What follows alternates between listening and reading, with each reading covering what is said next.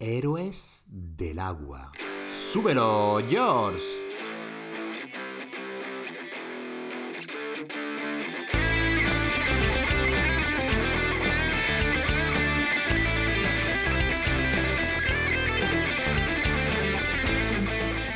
Muy buenas, queridísima audiencia de Aterriza Marketing. Lo primero de todo, pediros disculpas que la semana pasada nos las saltamos, hicimos rabona, pero como veréis, tenemos, tenemos una excusa perfecta para no haber lanzado el episodio, no fue materialmente imposible. Y os damos la bienvenida y nos alegra muchísimo que sigáis confiando en nosotros, que sigáis ahí al otro lado en este episodio número ya 61 y que lleva un título que a mí me emociona especialmente. Héroes del agua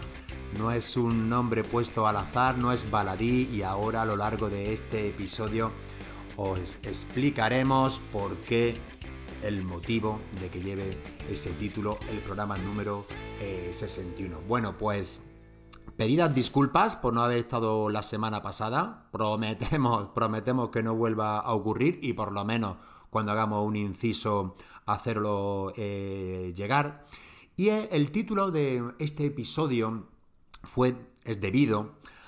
bueno, tiene una, doble lectura, pero el motivo principal es porque en nuestra compañía, en Pascual, en el año 2019, en el año 2019, con uno de sus socios, con los Parnet que trabaja, concretamente con la empresa social, 100% social, que todos sus beneficios van para hacer pozos en países que no están tan desarrollados, principalmente África, pero también países de Asia y de Latinoamérica,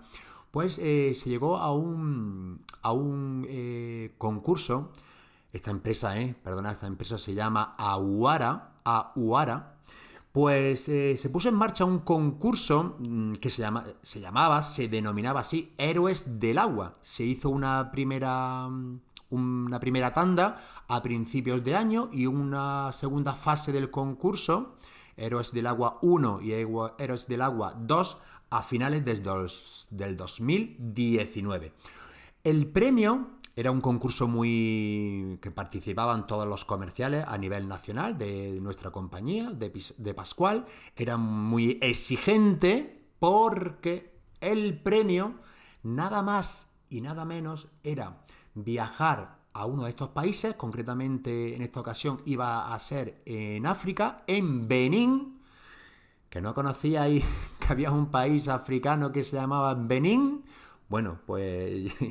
ya somos, ya somos dos. Yo tuve también que investigar un país maravilloso, un país que está en el Golfo de Guinea, a la derecha tiene, hace frontera con Nigeria, a la izquierda con Togo y al norte con Níger y Burkina Faso. Su capital es Porto Novo, aunque su centro neurálgico, que también está en el sur, es Cotonou, además que es donde está el aeropuerto, la parte más eh, financiera y un poco más mm, eh, desarrollada. Bueno, pues en concretamente ir a viajar a ese país a ver, eh, pues bueno, uno de los pozos que gracias al concurso, a la venta de agua, que el concurso era quién agua vendía más con una serie de requisitos, de parámetros, incluso el último,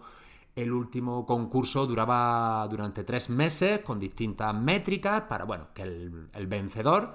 pues iría. Se mete el COVID por medio, esto que se posterga y bueno, como siempre, el vencedor, el vencedor del primer concurso es el bueno de Francisco de Paula, más conocido como Paco. Paco, ¿estás por ahí escuchando el episodio? Pues sí, eres un fenómeno, eres un crack, eres el mejor vendedor de Pascual, eh, te lo digo alto y claro. No es un tema eh, subjetivo, que yo lo opine, sino un tema totalmente objetivo porque los ratios, los rankings, eh, ahí están y siempre este compañero santanderino se lo lleva todo y además de calle. Me hizo mucha ilusión también este viaje porque al final nos enteramos que, íbamos a ir juntos puesto que yo fui el vencedor del segundo eh, concurso Héroes del Agua que se hizo a finales del 2019. Bueno, pues se pone en marcha toda la maquinaria de correo electrónico para arriba, para abajo, que hay que ir a, ese país antes de que entre en la, la época de lluvias, que empieza en mayo, y si no vamos en abril, habría que dejarlo para luego para octubre. Bueno, pues que, que viajamos viajamos vía Madrid, Madrid-París, porque ese aeropuerto solo tiene vuelo eh, desde Europa con Bruselas o París, bueno, pues autobús desde Granada a Madrid, avión de Madrid al Charles de Gaulle, eh, al aeropuerto parisino, y de allí vuelta para abajo a, a Cotonou, eh, en Benín. Bueno, pues Llegamos allí y em, nos encontramos, bueno, nosotros sabíamos que íbamos a ir a un viaje, a un premio que habíamos ganado para conocer in situ en el lugar qué se hacía con, esos proyectos solidarios que, en los cuales colabora Pascual con Aguara. Y nuestra sorpresa primera es que el viaje lo organiza la Fundación Alaine, que su fundador, eh, Ramón Herrera, junto a su compañero Carlos, nos hicieron eh, pasar unos días inigualables, todo súper bien organizado, todo muy bien controlado, medido, tutorizado, agasajado. O sea, ha sido para mí eh, una experiencia tan brutal, tan integral, tan emocionante. Eh, sin lugar a duda, yo siempre digo que mi mejor viaje, mi mejor experiencia es haber sido y seguir siendo padre, pero como experiencia, como viaje, como vivencia, como este viaje no había yo eh, sentido eh, nada igual. Así que enormemente agradecido a Pascual, enormemente agradecido a Aguara, pero mi admiración absoluta y mi agradecimiento para la Fundación Alaine, que intentaremos eh, que Ramón venga también a hablar de su fundación, del marketing social, de todo lo que hace en, esos países, principalmente en Benín, pero ya también están tocando a otros países limítrofes. Eh, y quiero que venga aquí para la audiencia de Aterriza Marketing, para que ponga los pies sobre el suelo de lo que hace su fundación en este, sobre todo en este país eh, africano. Bueno, pues em, Continuamos. Eh, el impacto cultural fue tan tremendo el que me llevé. Eh, yo no había bicheado anteriormente mucho por internet sobre este país porque no quería hacerme también falsas expectativas ni, ni con una visión sesgada, sino quería ver realmente en primera persona qué es lo que hacen las fundaciones, qué es lo que hacen las empresas sociales, qué es lo que hacen qué, me iba a encontrar e, en, ese país. Y bueno, lo primero eh, que nos encontramos, bueno, fue una unas imágenes como podemos ver en cualquier documental que a mí me impresionaron eh, muchísimo la forma la forma de vida que tienen las construcciones las carreteras eh, bueno los edificios y la fundación Alaine trabaja mano a mano codo con codo con socios locales. Ellos le llaman principalmente contrapartes, que son em, asociaciones, principalmente órdenes religiosas de misioneros que conocen muy bien y, están en el terreno y conocen las necesidades reales que tiene la sociedad y sobre todo aquellos pueblos que están más en el centro norte del país, porque casi todas las inversiones, la infraestructura, la modernización eh, hay mucha diferencia entre el sur, además que es costero y es donde está el aeropuerto, eh, con la parte ya cuando te metes 300 kilómetros al norte. Este país tiene una extensión y además una forma geográfica muy parecida y como si aquí en la península ibérica sumamos Portugal y Galicia. Este país tiene justamente esa forma y esa extensión. Entonces, en cuanto pasa, para hacernos una idea, eh, Lisboa, hacia arriba, bueno, pues ahí ya se empieza a ver la África profunda eh, y donde los pueblos están menos desarrollados, la carretera, pues bueno, muy bacheada, eh, eh, sale una media de 50 kilómetros por hora yendo por asfalto, pero bueno, hay de la época colonial porque Tened en cuenta que Benín era eh, colonia francesa, ahí se hizo, lo único que queda del ferrocarril son las vías del tren, pero que no tiene uso, entonces toda la mercancía se tiene que trasladar por carretera, lo que eso conlleva de atascos, de deterioro, eh, con las temperaturas que tenemos allí, pues el asfalto también lo sufre. Bueno, pues la zona medio, medio central y norte, pues está un poco más eh, dejada y muy de difícil acceso. Bueno, pues los buenos de Fundación Alaine, ahí es donde meten toda su energía, su foco, su fuerza, sus recursos para llegar a los sitios más recónditos, pero más maravillosos que yo me he encontrado en, mis 47 años de, de vida. Bueno, pues trabajan mano a mano, ya os digo, con esa contraparte, con esos socios locales, eh, con la Sociedad Misionera Africana, que esto lo fundó un francés hace ya 160 años, y, tienen distintas casas eh, repartidas por, eh, por, el país. Entonces, en esa casa de misioneros es donde nosotros dormíamos. Y también en la ciudad de Niki, que allí estuvimos tres noches, cuatro días, pues dormíamos en casa de las eh, terciarias claretianas, que es una orden religiosa que se fundó, su fundador era valenciano, bueno, que nos trataron de maravilla y donde la Fundación Alaine también colabora con ellos de manera muy estrecha, pues ya no solamente eh,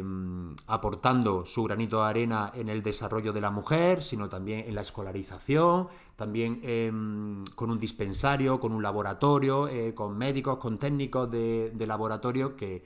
que, ve cómo desarrollan su actividad de una manera eh, muy directa y de manera muy honesta. Pero ya os digo, de todas maneras, a Ramón Herrera lo traeremos aquí para que cuente de manera mucho más detallada eh, los entresijos y la valiosísima aportación que hace su fundación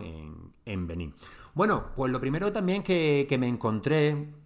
fue ese impacto cultural y como yo no apenas hablo bien el castellano y medio chapurreo algo de inglés, pero claro, es un país francoparlante, entonces pues yo estaba ahí a la merced siempre en la retaguardia de tanto de mm, Ramón como de Carlos y para ir cogiendo y que me fuesen traduciendo al español lo que iban hablando. Pero claro, ya cuando nos metemos en la zona más interior, aquello es un impacto cultural eh, enorme porque eh, viajábamos en todo terreno, en 4x4, para poder llegar a esos lugares, a esos poblados donde el jefe de la tribu pues, nos, recibía, nos recibían los niños, las mujeres, con bailes, con, con ofrendas, dándonos lo mejor que ellos podían darnos, que eh, nos regalaban gallina, en un sitio, en otro poblado nos regalaron, nos regalaron un, chivo, un cabrito, o sea, imaginaros para ellos que prácticamente no tienen nada, eh, se sentían muy halagados primero, primero que nos eh, desplazásemos a esos lugares, pero sobre todo Fundación Alaine está muy metida en esos lugares y, saben que cuando van es o bien porque ya han hecho algún proyecto y han ayudado al desarrollo de esa comunidad o porque van a estar en negociación para poder mm, seguir haciendo cosas. Tened en cuenta que, ellos están trabajando in situ, están trabajando en el terreno de, después de Navidad hasta mediados de febrero, o sea, mes y medio, eh, Ramón y, Carlos van a trabajar en, en la zona viendo y escuchando los problemas que tiene la sociedad de, esos, de esos poblados. Bueno, pues eh, el recibimiento, como decía, es espectacular. Nosotros emocionados, al principio muy cortados porque, claro, no sabíamos lo que nos íbamos a, encontrar, pero bueno, luego nos íbamos soltando, los niños no se venían arriba, empezábamos a hacernos fotos, disfrutábamos todo, pero claro, fue un viaje tan maravilloso en ese aspecto también porque no sabíamos exactamente lo que nos íbamos a encontrar. Y bueno, después de haber desarrollado y explicado un poco este viaje a África, eh, quería eh, contaros, porque bueno, ya sabéis que nuestro, programa va muy dedicado a vendedores, empresarios, emprendedores, que, que tienen esa inquietud de seguir mejorando como personas, obviamente, pero también como profesionales. Y yo eh, quería hacer este episodio porque si de algo, de algo aprendí a nivel profesional, a nivel profesional en este viaje, es la capacidad de negociación que tiene Ramón Herrera. La capacidad de negociación que tiene el fundador de la Fundación Alaine, yo me quedaba eh, sorprendido. Porque mm, eh, imaginaros, eh, a ver si soy capaz de verbalizar el cuadro, la imagen de cuando nosotros nos presentábamos en esos poblados después de los bailes tribales para de agradecimiento de llegar allí nos poníamos una silla o nos sentábamos en un madero, nos sentábamos en el suelo, la comitiva que íbamos, porque íbamos dos personas de Aguara, la grandísima Graviela y, y Quique Cortázar, mi compañero Francisco de Paula y yo, y Ramón y Carlos de Alaine. Éramos seis personas. Bueno, pues nos sentábamos allí y claro, ellos hablan francés, pero en esas tribus, que normalmente eh, son baribas o pers, que son como una eh, tribu más nómada, que ah, recientemente está empezando a sentarse, son los que llevan el ganado de un lado para otro, claro, ya os podréis imaginar que esas personas eh, no hablan francés. En esas tribus hablan su lenguaje, el baribá no sé cuál es, pero el de los per es el funfunde. Y en Benín se hablan más de 50 idiomas, aparte del francés. Entonces, aquello parecía como esto del teléfono cacharrado que jugábamos cuando pequeños. Pues claro, yo solamente hablaba castellano, como imaginabais, yo no decía ni, ni pío. Ramón se comunicaba con un intérprete que llevábamos también, que nos la facilitaban las órdenes religiosas, y en algunos casos, con otras eh, ONG del terreno, teníamos que llevar mm, dos intérpretes, porque la primera hablaba francés y baribá, pero si esa, em, esa tribu hablaba el idioma de los, de los per, pues tenía que haber otra, eh, otra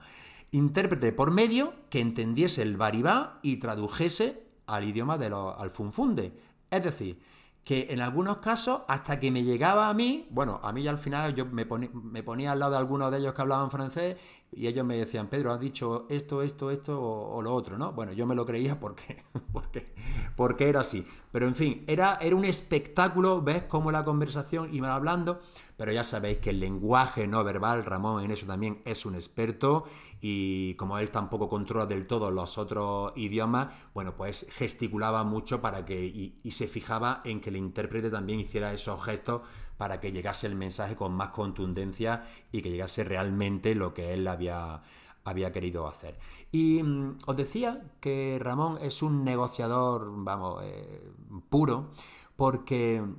lo primero que hacía era escuchar las reivindicaciones, los problemas,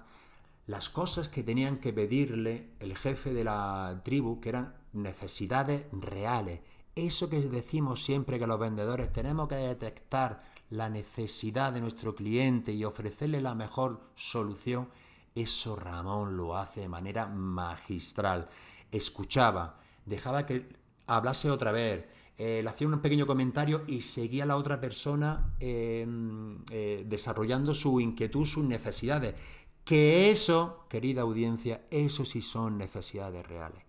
¿Qué os imagináis que pedía?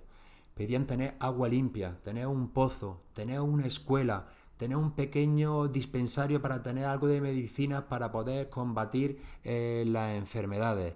Ramón escuchaba y luego, de manera muy sabia, con soluciones africanas, con soluciones en el terreno, no queriendo poner una solución una solución europea a un problema que,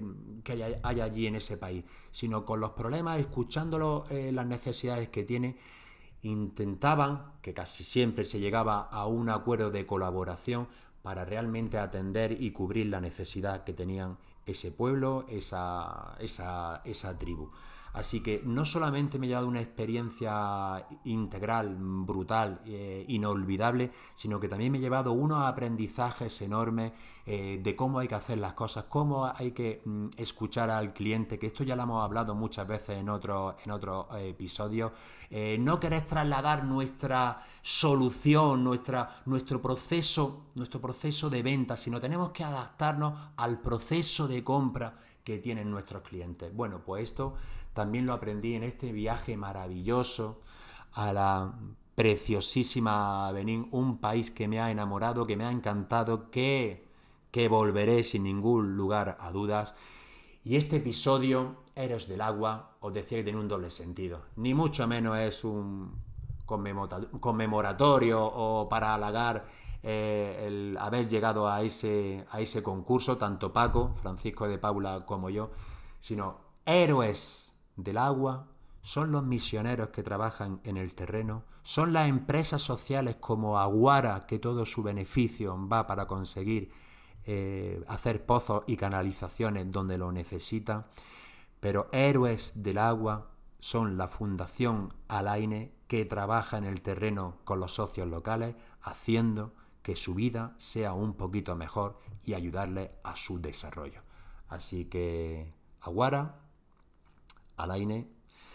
sois unos auténticos héroes. Y queridísima audiencia, voy a intentar que Ramón, que estaréis deseando conocerlo, venga en el episodio 62 para hablarnos de su fundación y de cómo hay que trabajar los problemas en el lugar, en la zona y escuchar las necesidades antes de querer implementar nuestra solución. Y como vosotros sois muy listos, sabéis que esto también va de nuestro día a día como vendedores. Un abrazo enorme y nos escuchamos la semana que viene. Adiós héroes.